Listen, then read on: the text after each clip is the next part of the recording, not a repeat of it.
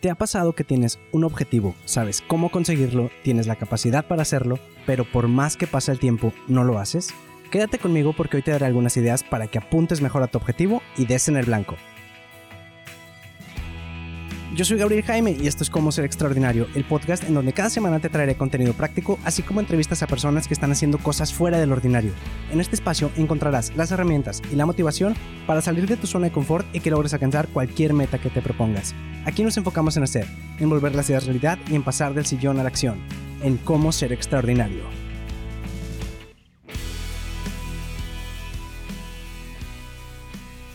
Calvin Coolidge, expresidente de Estados Unidos, dijo una vez que nada en este mundo puede tomar el lugar de la persistencia. El talento no lo hará. No hay nada más común que hombres talentosos pero sin éxito. La sabiduría no lo hará. La sabiduría sin recompensa es casi tan común como un proverbio. La educación no lo hará. El mundo está lleno de vagabundos con educación. La persistencia y la determinación son omnipotentes. Bienvenido al episodio número 36. En el episodio 34 hablamos sobre cómo ser más disciplinados y les compartí mi acrónimo de Do It, que en español es hazlo. Y bueno, en este caso pues eran cuatro letras de, para conseguir cómo hacer las cosas que tenemos que hacer. Que eran la D, ducha, es tomar una ducha de agua fría, o por opciones, que es eliminar las opciones que nos estorban, la I por influencia, que es cuidar con quien te juntas, y la última letra era la T, de tiempo, que en este caso era porque ser disciplinado pues no ocurre de un día para otro, sino que es cosa de hacerlo todos los días. Y bueno, pues ese episodio iba más enfocado, como te digo, a hacer lo que tenías que hacer, tus obligaciones. Y aunque esas ideas te pueden servir para lo que tú quieres hacer, pues este episodio va más enfocado a esto segundo, a hacer lo que tú quieres hacer. Porque podrá sonar raro, pero a veces tenemos la capacidad para hacer algo, queremos hacerlo, pero no lo hacemos. Y bueno, pues este episodio es para ayudarte un poco con eso, a conseguir lo que quieres. Pero ahora, ¿cómo le hacemos? ¿Cómo apuntamos, disparamos y le atinamos al blanco, a ese objetivo. Para eso te traigo un nuevo acrónimo, que es ARCO. Y vamos a comenzar por la letra A, de analiza. Analiza si de verdad lo quieres, porque debemos saber que hay mucha diferencia entre quiero y me gustaría. Porque decimos mucho quiero, cuando en realidad muchas cosas no las queremos realmente. O sea, simplemente decimos lo quiero, pero nada más te gustaría tenerlo o hacerlo. déjame me explico. Si yo digo, quiero ir a Japón, a Alemania, Canadá, a la playa, donde tú quieras, y de verdad lo quiero hacer, pues voy a hacer cosas para ir ahí. Me pongo a ahorrar, me pongo a buscar la manera de realizar ese viaje. En cambio, si solo me gustaría, pues se va a quedar en, pues en un sueño, en una idea. Si quiero un coche, es igual, me pongo a juntarle y a buscar cómo financiármelo. Si quiero bajar la panza, pues me pongo a hacer ejercicio y a comer bien. Y e, esto seguro lo has escuchado, sobre todo las chicas que me, que me escuchan aquí el podcast. Y cuando te dicen de que si de verdad te quiere, se va a hacer el tiempo para ir a verte. Y es que así es, cuando quieres algo, buscas cómo conseguirlo. Y por eso dicen también pues que el interés tiene pies. Yo creo que si no buscas lo que quieres, entonces realmente no es un quiero, sino un me gustaría. Me gustaría viajar, me gustaría tener un mejor empleo, me gustaría tener X, Y, lo que sea. Y lo digo porque vamos a una tienda, vemos una pantallota en oferta y de volada dices, véngase para acá, unos zapatos y lo que tú quieras. No sabemos ni cómo lo vamos a pagar, pero ahí vamos y lo compramos. En cambio, cuando decimos quiero mejorar mi salud, no le invertimos en buena comida, en una buena alimentación, en un especialista para que nos evalúe y nos dé un plan a nuestra medida, sino que solamente nos gustaría vernos o sentirnos mejor. Entonces, primero analiza si de verdad lo quieres o simplemente te gustaría. Ahora, vamos a decir que ya tienes tu objetivo planteado y de verdad lo quieres, sí lo quieres. Entonces vas a necesitar la segunda letra, que es la R, por resiliencia. Y bueno, la resiliencia, resiliencia, es adaptarse a situaciones adversas y superarlas. Es saber aguantar los trancazos y los tropiezos y levantarse. Es resistir y persistir. Y esto conlleva resistir no solo la crítica, sino a sobrepasar nuestros propios errores, porque la verdad vamos a fallar. Y vamos a fallar muchas veces, sobre todo si estamos comenzando con un nuevo proyecto o estás empezando tu camino en cierta área. Entonces vamos a necesitar resistir las ganas de rendirnos cuando nos demos de topes con una prueba tras otra. Y hay una frase que me gusta que dice que el maestro ha fallado más veces de las que el principiante siquiera ha intentado. Así que, como en el episodio sobre ser más disciplinados, el 34 te dije eh, que les compartía que debemos eliminar opciones que nos estorban. Entonces, borremos la opción de rendirnos y seamos persistentes y seamos insistentes. Como cuando eras pequeño y pasabas por la sección de juguetes en el súper y le decías a tus papás que te compraran eso que querías. Así. Y otra cosa, para resistir necesitamos dejar de preocuparnos tanto por lo que vayan a pensar de nosotros. La mera verdad es que a las demás personas no les importa tanto lo que hacemos o decimos como nosotros llegamos a creer a veces. Es como cuando vas al gym y, sobre todo al principio, y piensas que todos te están viendo. Y la verdad es que nadie te está poniendo atención, simplemente pues todos están en su mundo haciendo lo que tienen que hacer. Y si es que hay alguien que te está poniendo atención, la verdad es que no debería, porque debería estar en lo suyo. Entonces, su opinión, la verdad es que dudo que tenga algo de valor. Y, y pues en caso de que no se enfoquen en lo suyo, pues, ¿qué te digo? Sí hay y encuentras en todas partes también. Pero esas opiniones son las que menos importan.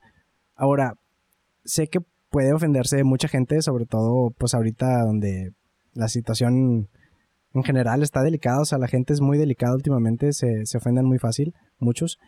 Y si nos enfocamos siempre en, en, lo que van a pensar o decir los demás, pues nunca vamos a hacer nada. De hecho, yo creo que mientras tú des lo mejor de ti y entregues tu trabajo de la mejor manera, obviamente también siempre siendo respetuoso y todo, pues no tienes por qué preocuparte por lo que los demás piensen. Ya si es a ti a quien no le gusta tu trabajo, pues entonces te recomiendo el episodio donde hablo sobre el perfeccionismo, que creo que fue el anterior. Así que chécalo porque te puede servir. Y, volviendo a lo que decía el expresidente Calvin Coolidge, la persistencia y la determinación son poderosísimas. La persistencia es fundamental. La persistencia es fundamental para alcanzar cualquier cosa importante. Algunas cosas necesitarán más que otras, pero todo requiere persistencia. Y la determinación, pues es darle dirección y sentido a esa persistencia. Porque podríamos decir que la determinación es el querer, pero la persistencia es el hacer. La determinación sin persistencia es un me gustaría, un quizá, pero la determinación con persistencia es un quiero y no me voy a detener hasta obtenerlo. Y como te decía hace rato, de nada sirve que diga quiero un carro o quiero un negocio si no me muevo para alcanzarlo. De nada sirve decir quiero, hay que hacer. Porque todos queremos dinero, por ejemplo, y pues hay que trabajar para conseguirlo, pero tenemos que comprometernos. Como dicen, el compromiso es lo que mueve al mundo.